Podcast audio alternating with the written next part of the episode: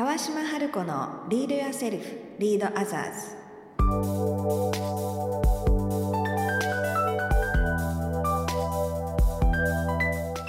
この番組は新時代を生きるリーダーのためにリーダーシップの高め方トップリーダーから学ぶマインドセットやスキルリーダーシップに関する世界の最新情報をお届けする番組です。こんにちは川島春子です。こんにちは小賀静香です。今日もスタートしました川島春子のリードやセルフリードアザーズ。前回の放送ではアミグダラハイジャック扁桃体がこうハイジャックされるという脳の仕組みについてお話をお伺いしたんですが、すごく面白かったです。本当ですか、よかった。その仕組みが分かることによって、こう自分が何かこう恐れとか不安とか怒りとかに支配されそうになった時にはっとこうねうん。気づける、メタ認知できるみたいな、そうですね。はい、そういうお話だったんですが、まあその、えー怒りとか恐れに人が直面した時に攻撃するタイプなのか逃げるタイプなのかでそのプロファイルってうん分かれるっていう話がもうすごく気になって気になって もう聞きたくてしょうがなかったのではい。今回はぜひその話をお願いします。はい、もちろんです。ありがとうございます。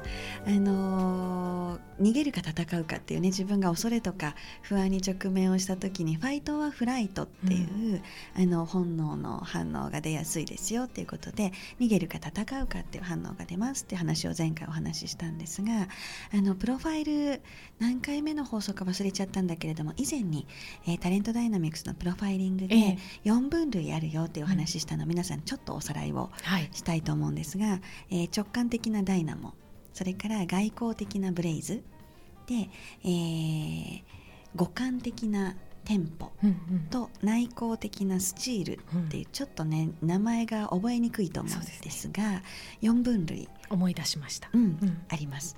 でその恐れとかストレスを感じた時の逃げるか戦うかっていうファイトはフライトの2種類の反応の中でこの先ほどのプロファイルの4分類の2グループは戦うグループええ。2グループは逃げるグループにうん。入ります、どこがどこに入ると思います静香さおそらくそのブレイズあダイナモとブレイズん、うん、外交的なタイプとあと何でしたっけ？直感。直感のタイプは攻撃するんじゃないすかと思います。ごい。なんとなく。すごい。その通り。です。当たり当たり。です。じゃあ残りのスチールとテンポポ。は逃げる。そう。はい。素晴らしいですね静香さん。掴んできました。すごいです。今いきなり振ったのにね。であの大正解で、えー直感型のダイナモと外交的なブレイズは攻撃、うん。戦う傾向に出ますで五感的なテンポと、うん。それから内向的なスチールは、えー逃げる回避するうん。回避傾向に出ます。でこの戦う逃げるでも分かれるんだけど、ええ。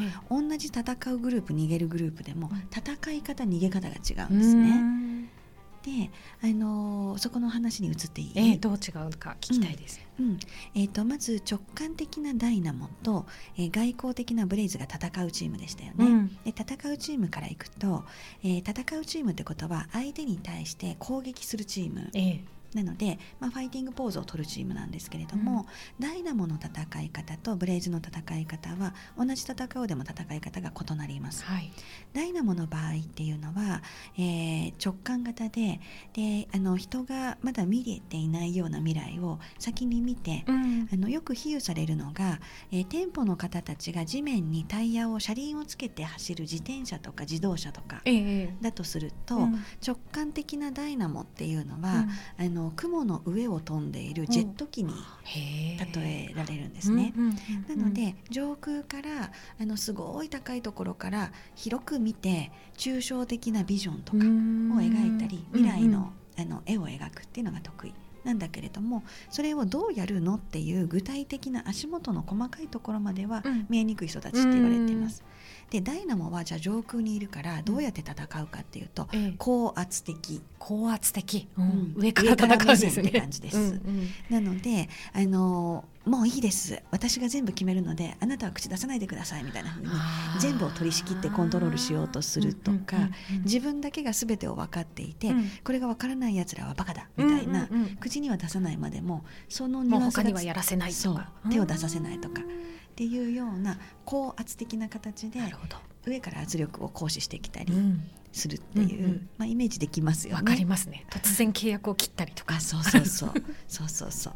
なるほど。うん、とかっていうやり方。はい。うんうん。なのであの権力行使をしたりっていうやり方をしたり、というのがこのダイナモの人が上から圧をかけてくるっていうやり方です。で一方でえ外交的なブレイズっえ。えていうのは、ブレイズの方たちっていうのはあの多様性が好きでうん。自分の外側に意識が向いているので、外を向くって書いて外交っていうグループですね。うんうん。なのであの物事を相談するのもいろんな人の意見を聞いてみたいし、であの何かを決めるにも人に相談して合意形成したりうん。しながら決めていったりっていう人と関わるのがやっぱり一番好きなうん。プロファイルはい。です。でこの人たちが今度ストレスが強くかかってファイティングポーズを取るとどうなるかっていうと、うん。この外交って友好的な関係で出てるとすごくいいわけですけれども、人と仲良くしてうん。相手に興味を持って。でこれがネガティブな外交になるっていうイメージ。なので、えー一つは拡声器のように、うん。そのトラブルの相手とかストレスの対象になった人の悪口をあっちでもこっちでも言うっていう「ねえねえ聞いて静香さんあの人がこうこうこうなんだけどどう思う?」みたいな。こんなことがあってねあんなことがあってねと。で静香さん一人じゃ足りなくって「うんうん。ねえねえ聞いて A さん こうこうこうなの。ねえねえ聞いて B さんこうこうこうなの」っていうふうに同じ話を2人も3人も4人も外向きにこうその怒りを発散ししてていく。お怒りとか恐れとかね。そう。いいらっしゃいますよねそういう方。あ。なんかいいますよね。でそれは本人以外の人に今拡声器のように、うん。外向きにその怒りや恐れっていうものを拡散していくっていうのがまず一つの反応。でもう一つ本人に対してはうん。徹底的に相手の短所とか悪いところをついて、あの攻撃する弱みとか。弱みをつくっていう、ほう恐ろしいですね。恐ろしいですね。うんうん。っていう攻撃の仕方をするのであのブレイズの人のあの戦い方っていうのは外交的な戦い方。あーなるほど。さっきのあのダイナモの上から押さえつける戦い方とちょっと質感違うの。違いますね。うん。全然。うん。わかります。わうんうんでこれがあのブレイズ同士の喧嘩とかなると大変ですよね。あー。お互いに応酬するから。急所の付き合いみたいな。急所の付き合いと外交で言いふらしながら、あの自分の一派を作っていくっていう。ん巻き込みながらのすごいね グループ闘争みたいになっちゃいそうですそうねそういう戦い方をするっていうのがブブレイズの人の特徴。あーでも面白いですね。自分のこともちょっと今振り返りながら聞いてましたけど、うん。その周り自分の周りにいる人のこうイメージしながら、ああの時はそういうことだったのかとか いろいろちょっと思い当たったりとかもね。ありますよね。うんありますね。うん。でまず戦うグループはこのダイナモブレイズ。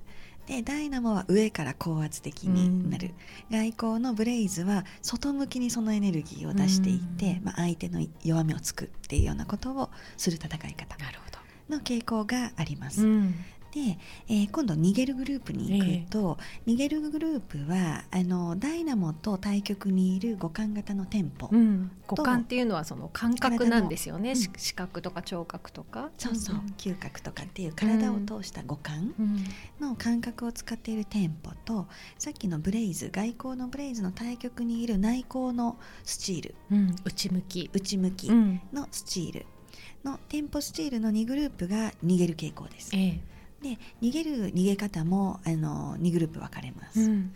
まず、えー内向内向きのスチールええ。の方たちはさっきの外交のブレイズと比較すると分かりやすいと思うんですけど、うん外交のブレイズの人たちっていうのは外向きにあの仲間を作って言いふらしていったり、うん相手の急所をついて攻撃したりっていう外交を出しましたよね。真逆の内向のスチールの人たちっていうのはあのストレスの対象自体に関わっていること自体を避けます。うん離れる。離れる、うん。あのブレイズの人はどんどん近づいていって攻撃する のと真逆で、ええスチールの人はストレスの対象にそもそももう関わらないっあ。ていう風に離れていきます。近づかないのが一番。うん。うん。なのでスチールの人たちが怒ったりストレスを過度に感じたりするとどうなるかっていうと知ってるんだけれども説明をしないとか、うん。知ってるんだけど知らないっていうとか、うん。もうそもそも相手とコミュニケーションしない、うんうんていうふうにシャッターを下ろしてしまうんですね。ガラガラガラガラと。その案件には私はもう関わりませんガラガラガラっていうふうにうんシャッターを下ろしても関わらないっていうふうにする。なるほど。私じゃあもういいですやめます、うんみたいな。もういいですお好きにどうぞっていうふうに。もうそれ自体にスチールの方たちっていうのはやっぱりこうコストパフォーマンスも考えるので、うんうんうんであの感情優位な方たちじゃなくて理性優位な方たちなので、もうこんなものに関わっていてもしょうがないなと、うん。時間もエネルギーもかけても、うん。費用対効果として価値がないなと判断したらガラガラガラガラっていうふうに、うん。シャッターを閉めていく、でもうさっと次に行くはい、みたいな、っていう感じです。へーでそういうことされるとブレイズの人たちは「おいおいちょっと待てよ」っていうふうに、戦いが終わってないよっていうふうに思いがちなわかけたくなっちゃうんですすよね。っていうふうに真逆の反応があります。でスチールの人はもうガラガラガラガラ関わりません。で、うん。もう次。うん。っていうふうに、まあ、いくわけなんですけれどもあの店舗の方たちね、うん。五感を通して感じる店舗の方たちっていうのはダイナモの方が上空から高圧的にうんあの関わってくるっていう戦い方でしたけれども、その真逆で、店舗の方たちっていうのは、えーうまく伝えられるといいんだけれどもあの私はルールに従ってるから何も問題ないですよねっていうふうにうん。自分の正当性をこう主張したり、あのブレイズの人のように自分はこうやってるよねっていうあからさまには言わないんだけど、え自分たちは店舗の人っていうのはもともと五感を通じてその場の空気を読むのに長けているえので、うん。逆に言うともうこれだけのことを私はしてきてええ。キャパオーバーですと、うん。なので言われたことをやってるのにこれ以上何かみたいな、うんあなたのせいで私はすごく大変な思いをしてるんだけれども、私は言われた通り正当な手順を追ってやってますよねっていうような、こう被害者のポジションに立って相手を責める。って言ったらいいですかね、防御的な逃げ方、なるほど。さっきのスチールの方が回避、ええあの離れていく。うん。もうトラブルの原因には触れない。関わりません。だとすると、うん。店舗の方は自分を守るっていううん。防御するっていうような逃げ方なるほどをするんですね。あーまあちょっとこう実績だとかこう理屈だとかを盾にしながら、そう。そうこそう。これが正しいですけどっていうことで自分を守っていくっていうそう感じですね。そう。そう防御的な守り方をする。であのその時に、えールールとかこう正当性、うん言われたことをやりましたっていうようなものを持ち出しての自分を守るっていううん。防御的な逃げ方、それからあとあの自分たちが空気を察する力が長けているので、うん。現場に起こっている人の感情とか空気を読んで、うん。ささっと動くっていうことをあのできる才能を持っているのでそれが逆にネガティブな状態で出るとどうなるかっていうと私こんなに大変なの分かってっていうオーラを出して口では大変って言わないんだけど私もあなたのおかげですごいもうヘロヘロなのみたいなうん。空気で理解してほしいってういう、ん。すねるっていう。なるほど。エネエネルギーで語るすねるっていうあの反応が出るっていう。もうこう負のオーラみたいなのを にじみ出してしまうみたいな。そうでそれが怒りのオーラではなくて、ええケアしてほしいっていうメッセージなんですよね。構ってってことですね。うん。自分はこんなに頑張ってもこんなにヘロヘロになってるから、うんうん大丈夫って声をかけてほしいとか、うん。ちょっとこう無理な仕事を振って大変だったと思うけどありがとうねっていう風にケアしてほしいっていうニーズが根底にある。っはい。ていう感じです。うん。なので分かりやすく相手を攻撃したりっていうことではなくて、うん。でその対象から完全に離れてしまうっていうスチールの回避傾向でもなくて、うん。自分を防御的にこう守りながら逃げるって言ったらいいですか？ちょっとこう言葉は悪いかもしれないですけどこじらせ系みたいな そうですね。で、ねそのはっきり言わないので、ええそこの空気感を読み読めない相手だと、よりこじらせますよね。そうですよね。で 余計にこうなんでこんなに怒ってるのにとかなんでこんなに悲しんでるのに分かってもらえないんだろうとこう,、そうそうそう。自分の中でぐるぐるしちゃうみたいな。うんそうそうんっていう傾向がなるほどあります。で、この4分類でやっぱりストレス時の反応が全然違うので、ええ。でそこを知っておくと、あのー前回の放送で私たちは機能メカニズムとしてね、うん。アミグダラハイジャックっていうのが備わっているからそうなるとやっぱりビジネス上、うん。あるいは日常生活上はデメリットの方が大きいのでね。うん。あのやばいな今ちょっとアミグダラ出てきたなっていうふうにメタ認知して、もう一回理性的な自分を取り戻せるといいよねっていう話をしたんですが、アミグダラ出てきてるのをどう判断するかっていう時に、今お話しした4つのパターンで、ええ。自分のプロファイルが分かっていれば、うん。ああ私確かにパニックになるとこうなりやすいわ、うん。うん。みたいな出やすいうん。反応が分かると、わかりますね。うん。あの例えばブレイズの方だったら私すごくこう口うるさくいろんな人に言ってるわとか、うん。相手をこう打ちのめしたくなってるわ、うん。とかね。あるいはスチールの人はもうこの人には関わりたくないっていう風にシャッターを下ろしかかってるわって気づけば、あのそれ自体が自分のアミグダラハイジャックがもう起こってきていうん。るストレス反応だっていうことが分かるのであやばいやばい今このモードが出てるってことは、アミグダラが活動してし始めてますうんみたいに、もうちょっとこう理性の方に血流流そうみたいな。そうそう。っていう風に気づきやすい、うんうんうん。自分にとってのシグナルとして使える。が一つと、うん。これがあの自分がマネジメントする立場。うん。リーダーの立場だとすればチームのメンバーや部下が、えーキャパオーバーになった時にどういう反応が出るかうん。を知っておくと、ええこの反応が出始めてるってことは、原因が何かは別としてキャパオーバーになってたり、うん。負荷がかかりすぎていたり、まうんあ、ストレスがかかりすぎている反応だっていううん。シグナルを読めるわけですすよね。でそれは親子っていう時にも子供のうん。反応としても見れるので、自分自身のシグナルを読むうん。もそうですし自分の周囲の人たちのシグナルを読んで、うん。あのマネジメントの仕方や関わり方を調整するっていうことでも使えます。いいですね、うん。それがこう出た時にその人の人格を疑ったり否定したりするんじゃなくて、うん。あこれはその人のタイプごとのシグナルだっていうふうに捉えてあげられるとまあ、自分にとってもそうですしこうチームの、ね、メンバーだとかの,、あの前回前々回かなの話に出てきた、その心理的安全性っそうですてね。いうものをお互い確保できる、うん、ことにつながね。りますね。いや本当にそうですね。うんうんあの特に仕事って自分と同じタイプの人とだけ仕事できる環境っていうのはほぼ皆無なので、うんそうするとやっぱり自分と違うタイプの反応が出るとなぜか理解しがたかったりとか、うんそうするとやっぱり直結するのはそういう人間だっていうふうに、うん。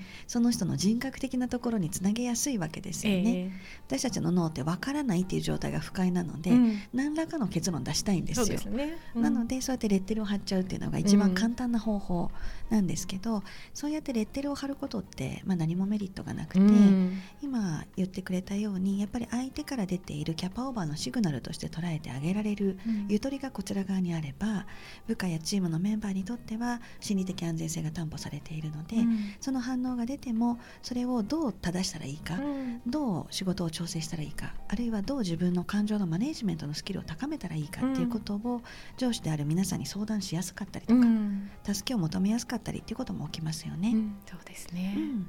そこ分かってるよってこう伝えてあげるだけでもだいぶ違うと思います、ね、大きいですよ。うんうんうん。ね。いやぱりこのタイプを知るってすごく面白いですね。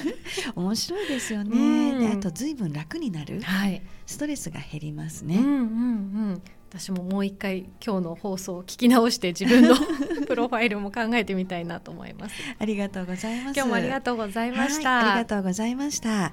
今日の放送はここまでとなります。いかがでしたでしょうか？ではまた